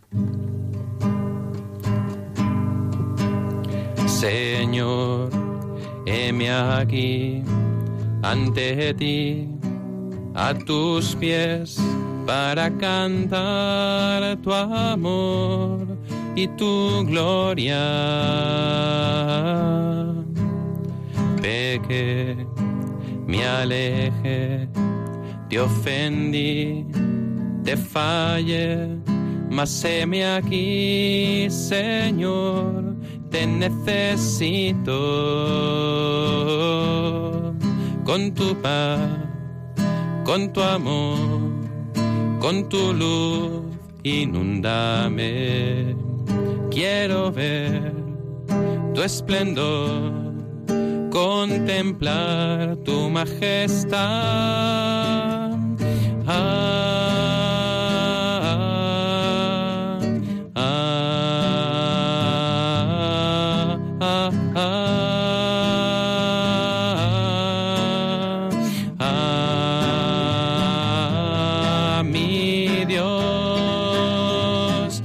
proclamaré tu majestad, mi rey, pues tú bajaste a mis infiernos, me rescataste con tu cruz. Jesús, que tan precioso a tus ojos soy, toda tu sangre derramaste para comprar mi libertad.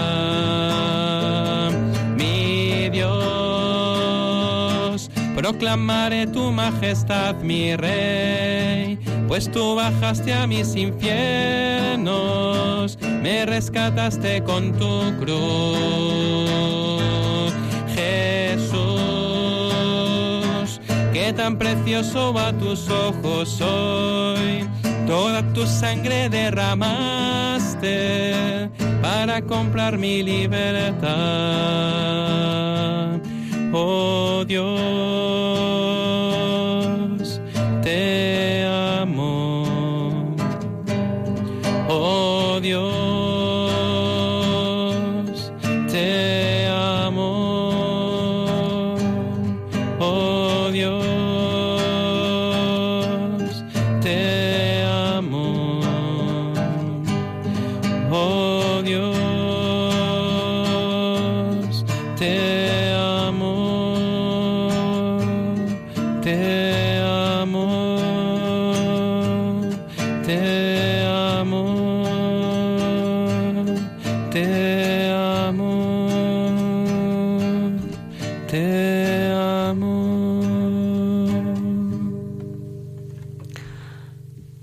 ¿Realmente el Señor bajó a tus infiernos? Bastante. ¿Por qué? Eh, al infierno del pecado, al infierno del dolor, de la soledad y al infierno de mis heridas, ¿no? Las heridas emocionales, como hemos comentado antes, todas las tenemos y también, eh, pues yo he experimentado un camino de sanación de esas heridas, ¿no? Y ahí el Señor ha bajado a mis infiernos, ha bajado a mis infiernos para rescatarme, ¿no? Y, y sí, sí, cuando digo que el Señor baja es que baja, no baja y se va, sino baja y se queda, ¿no? Se queda contigo. Como el, lo que hizo entre su muerte y su resurrección, bajaron a los infiernos, ¿no? A rescatar al personal, pues así hizo conmigo. ¿No crees que la gente tiene cada día menos esperanza? Absolutamente, o sea, es el problema. Dice el refrán, la esperanza es lo último que se pierde. Mentira, mentira, es lo primero que se pierde. O sea, la gente inmediatamente pierde la esperanza, la esperanza y de hecho la gente va muchas veces, eh, por lo menos aquí en Madrid, por la calle con cara de pepinillo en vinagre, como dice el Papa, ¿no? Y es que es verdad, vas por el metro y dices, uy, Dios mío, cara, cara de perro aborrecido todo el mundo, ¿no? Y es verdad, es que no eh, nos falta la virtud de la esperanza, un poco a propósito, ¿eh? porque también los medios saben por qué también eh, absorben la esperanza, ¿no? De, de la gente, eh, porque tiene un fin económico también. Y, falta mucha esperanza, y la verdadera esperanza está en Cristo, en el amor verdadero. Es que ahí es la, fuente de la verdadera alegría y de la verdadera esperanza, es cuando uno se siente amado y rescatado, como nos contaba eh, Violeta, eh, por el Señor, ¿no? Ahí, ahí de repente dejas de mirar el mundo por una ventanita y, totaliza tu vida, como decía ella, y dices, vaya, es que estoy creado para algo grande, ¿no? O sea, la esperanza es una virtud que nos hace mirar más allá de la muerte hacia la vida eterna y que desde ahí llena de eh, alegría y de sentido nuestra vida. Almudena, ¿sabes una cosa? Dime. En septiembre va a pasar algo grande. ¿Y qué es? Cuéntanos, Jesús. Pues que hay un cura hiperactivo en Madrid que se llama Jesús Silva y que va a sacar un libro. ¿eh? Voy a publicar un libro, si Dios quiere, en, en septiembre. Y con la editorial Freshbook, un libro que se, todavía estamos viendo el título, pero eh, el título original es Recupera tu virginidad. Está escrito para jóvenes eh, y adolescentes que han perdido la virginidad, haciendo el tonto sexualmente como es lo fácil hoy, y que después por algún motivo se deciden a, querer vivir la castidad. Y es un itinerario de restauración de la virginidad del corazón. Lo han leído ya co- como prueba un grupo grande de jóvenes que les ha ayudado mucho y, estamos con las labores ahora mismo de, trabajo para, editarlo y para sacarlo, pues, eh, si Dios quiere, en el próximo curso. Qué bien, pues lo seguiremos desde aquí. Una y 43 minutos de la madrugada tenemos a la hermana Carmen Pérez y luego les pediremos a Violeta y al Padre Jesús que nos ayuden a despedir el programa.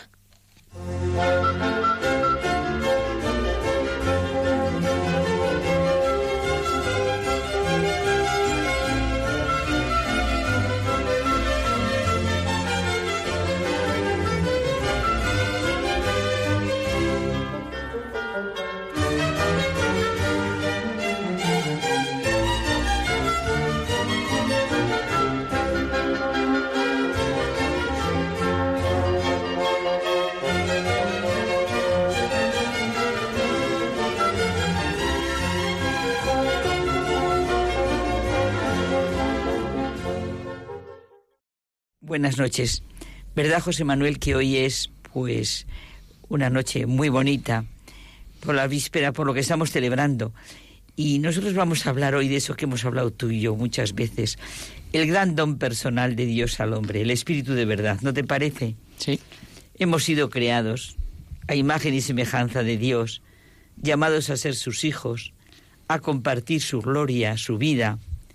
Oye, ¿quién comprende la grandiosidad de la existencia humana?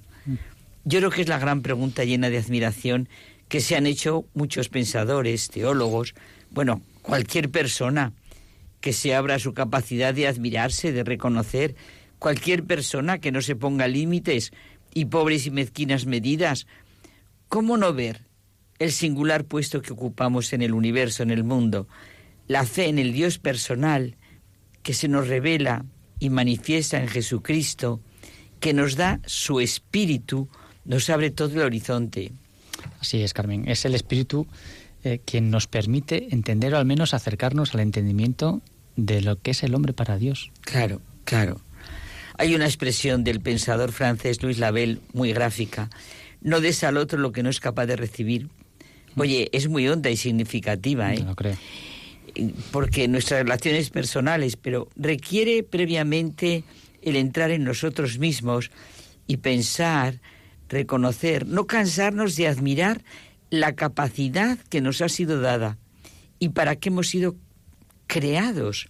Somos nosotros con nuestras respuestas los que obstruimos esta capacidad de recibir, de comprender la grandiosidad de nuestra existencia humana. Me gusta, me gusta esa forma de entender la limitación del entendimiento, porque muchas veces solo entendemos lo que queremos entender, no sea que no nos convenga por lo que Claro, ello comportaría. Claro. La mediocridad, la vulgaridad, dice Chesterton, y yo me lo repito constantemente, es estar delante de la grandeza y no darse cuenta. ¿Por qué no vivirla? El pensador alemán Schelling dice, el hombre se torna más grande en la medida en que se conoce a sí mismo y a su propia fuerza. Proveed al hombre de la conciencia de lo que efectivamente es y aprenderá inmediatamente a ser lo que debe. Respetadlo teóricamente y el respeto práctico será una consecuencia inmediata. Bueno, y el Papa León XIII dijo que la libertad, la prosperidad y la grandeza de un Estado, y ahora sí que lo podíamos decir y aplicar, están en razón directa de la moral de sus hombres. ¿No crees que la venida del Espíritu Santo nos hace abrirnos, comprender en nuestra medida la grandiosidad de nuestra vida, de la vida a la que hemos sido traídos, llamados? Así es, como te decía antes, eh, eh, el Espíritu Santo es quien nos permite vislumbrar la trascendencia del hombre y por ello su grandeza, no solo en cuanto a su conciencia, sino por su libertad, porque ningún ser creado es más libre que el hombre y Claro. por ello, y de ahí se deriva su grandeza. Claro, claro. No hay peor error, José Manuel, que la creencia de que la fe cristiana se opone a la razón, a lo humano, a cualquier aspecto de lo que es nuestra humanidad, la creación entera. ¿Quién es realmente el hombre nuevo del que nos habla y que se nos habla en el Nuevo Testamento?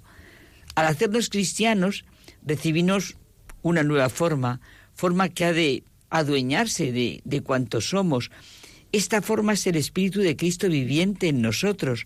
En cada cristiano, Cristo vive su vida siempre de nuevo. Nuestro crecimiento auténtico viene producido por nuestra fe. La fe ilumina cada momento de la vida. No hay ninguno que pueda ser excluido. San Pablo es el apóstol de esta existencia cristiana porque tiene una conciencia profunda de nuestra naturaleza, de la grandeza y problemática de la vida cristiana. Su respuesta última a todas las preguntas sobre la gran capacidad del hombre es siempre que Cristo vive en el cristiano. Este es el hombre nuevo, que constantemente ilumina su vida y así lo proclama. Así es, así es, Carmen. Es que Cristo vive en cada uno, pero vive dependiente de nuestra libertad. Claro. Esa es la grandeza del Y hombre decisión que y su responsabilidad. Claro. Dice Santa Teresa de Jesús que qué tal os parece que será el aposento a donde un rey tan poderoso, tan sabio, tan limpio, tan lleno de todos los bienes se deleita. No hallo, dice ella, cosa con qué comparar la gran hermosura del alma y la gran capacidad, y verdaderamente apenas deben llegar nuestros entendimientos, por agudos que fuesen, a comprenderla, así como no pueden llegar a considerar a Dios, pues Él mismo nos creó a su imagen y semejanza. Hay personas, José Manuel, que transmiten algo muy concreto. Unas nos transmiten fe, esperanza, confianza, honradez, veracidad, profesionalidad, cordialidad, buena intención ante la vida, generosidad. ¿No ustedes no se han encontrado con alguna persona que les produce paz, consuelo, descanso, ánimo? Ven Espíritu Santo, tus hijos, Emanuel.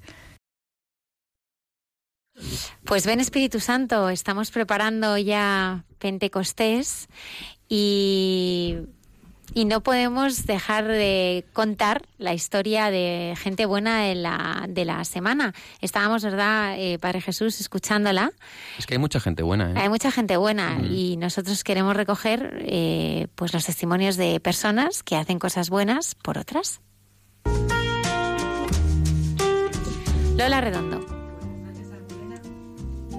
Te han bajado el micrófono, han pero te lo subimos ahora mismo. No pasa Están nada. haciendo bullying aquí. ¿eh? Pues nos vamos hasta Argentina, Almudena. Allí se ha creado la red solidar- solidaria ¿Me regalas una hora? La iniciativa fue creada en 2014 por un cardiólogo, Mariano Masciocchi. Este médico sentía que vivía dentro de una burbuja, ignorando la realidad que tenía al lado, y decidió ir a la parroquia San Carlos para ofrecer lo único que tenía, su saber y su tiempo. Con un estetoscopio y un tensiómetro, montó en el lugar un consultorio gratuito para atender a los vecinos los sábados por la mañana, pero el resultado estuvo lejos de lo que esperaba. Solo se acercaron una o dos personas por fin de semana. Fue en febrero de 2017 cuando decidió usar las redes sociales y escribió una carta que a través de Facebook de Facebook se viralizó de forma inesperada, explicando su servicio gratuito de atención médica. Pues la carta se multiplicó por voluntad de Dios y llegó a muchísima gente.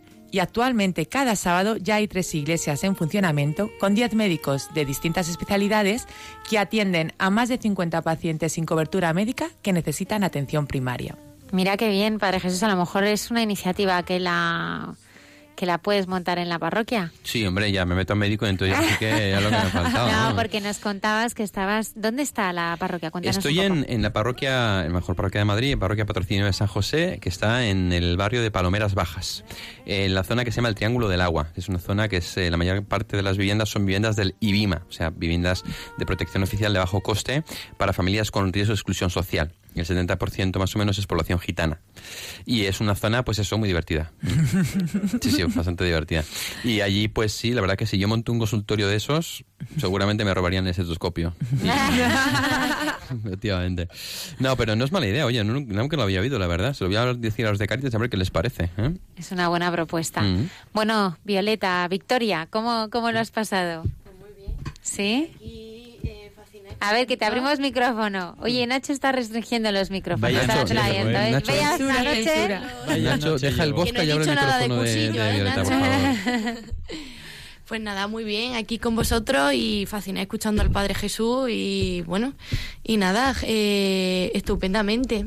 Eh, no sé. ¿Qué va a Sin decir? palabras. Pobre, claro, ¿qué va a decir? Le preguntáis. pues. Nos quedan ya pues minutos para terminar el, el programa. Eh, Padre Jesús, muchísimas gracias por, por haber estado aquí, por ser también valiente y por compartir pues tu historia de amor con el Señor, ¿no? Porque porque es verdad que, que si no le queremos a él, luego es tan difícil evangelizar y llevar a llevarle a otros, ¿no? Totalmente. Y además yo creo que el Señor nos enseña a amar, ¿no? O sea, que es una de las cosas que también está más en crisis y eso es muy importante. A mí es Cristo quien me ha enseñado a amar. Es Cristo quien me ha enseñado a amarme y es Cristo quien me enseñó a amar a los demás. Y yo también quería daros gracias a vosotros por este programa que hacéis, ¿no? Porque realmente a estas horas de la noche, eh, pues es una hora en la que seguro que hay mucha gente que está en casa escuchando este programa o gente que está trabajando de noche, que lo está siguiendo, o gente que realmente se aburre mucho. Y, y, Bueno, oye, pues, bueno. no, el, el servicio que hacéis desde aquí es muy importante y por eso te quería dar también las gracias, ¿eh? porque yo creo que Radio María es realmente pues una voz de esperanza en medio de, de la, de la vida de mucha gente eh, que ahora sin tempestivas como estas pues sigue la radio. Así que de verdad gracias, ¿eh? gracias a todos, gracias Lola, gracias Isaac y gracias Almudena, gracias también Vivi, gracias eh, ya te ha. David, ¿no? Es David, ¿no? Nacho, ¿Es? Nacho. gracias Nacho, deja el vodka y escúchate porque vamos, esta noche has estado sembrado. Eh, no sé, algo que he bebido y me ha sentado mal. No, es la alegría del Espíritu Santo, son en Pentecostés y todo eso, ¿no? Bueno, queridos amigos, oyentes de Hay mucha gente buena, eh, muchísimas gracias por haber estado esta noche con nosotros. Ya sabéis que los canales eh, de eh, tanto Twitter como Facebook, como nuestra dirección de correo electrónico Hay mucha gente buena, arroba radiomaria.es, aunque nosotros nos vayamos, permanecen abiertos toda la semana. Os queremos dar las gracias, ¿verdad, Padre Isaac, por seguirnos, ser fieles y acompañarnos. Que paséis muy buen domingo de Pentecostés. Nos veremos el próximo viernes ¿eh? Eh, aquí en Hay Mucha Gente Buena. Gracias.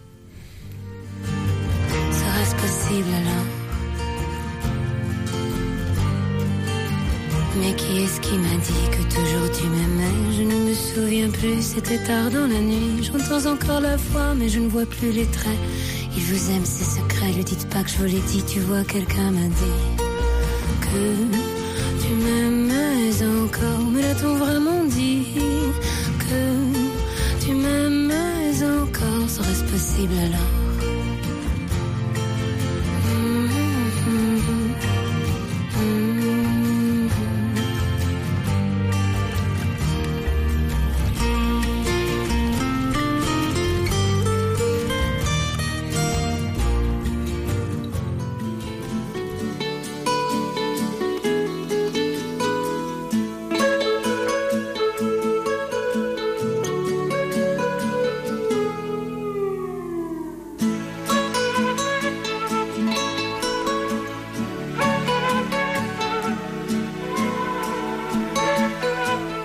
Así finaliza en Radio María. Hay mucha gente buena. Un programa dirigido por Almudena Delgado.